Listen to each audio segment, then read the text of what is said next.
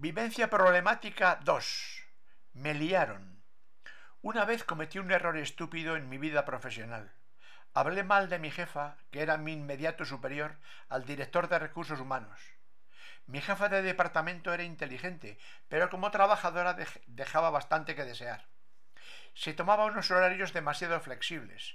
Llegaba a la oficina a las diez y media y se iba a jugar al golf con sus amigas a las catorce treinta se podría decir que no le pegaba un palo al agua sin cortarse un pelo. Nos tenía abandonados a todos sus colaboradores y no decidía nada.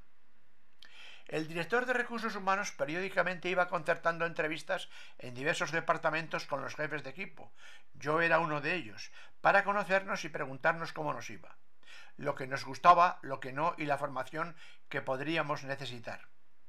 Con tal motivo nos reunimos los jefes de equipo de mi departamento y acordamos que era de justicia dar un informe mediocre de nuestra jefa inmediata superior y ver si así se podría acabar con esta situación injusta.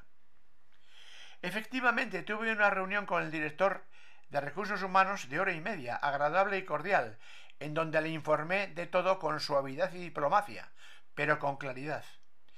Tres meses después, ese fin de año, no se me dio el bonus que justamente había ganado y se me informó de que previsiblemente se me trasladaría de destino. Investigué el tema y me enteré de dos cosas. Primera, el director de recursos humanos se acostaba con mi jefa.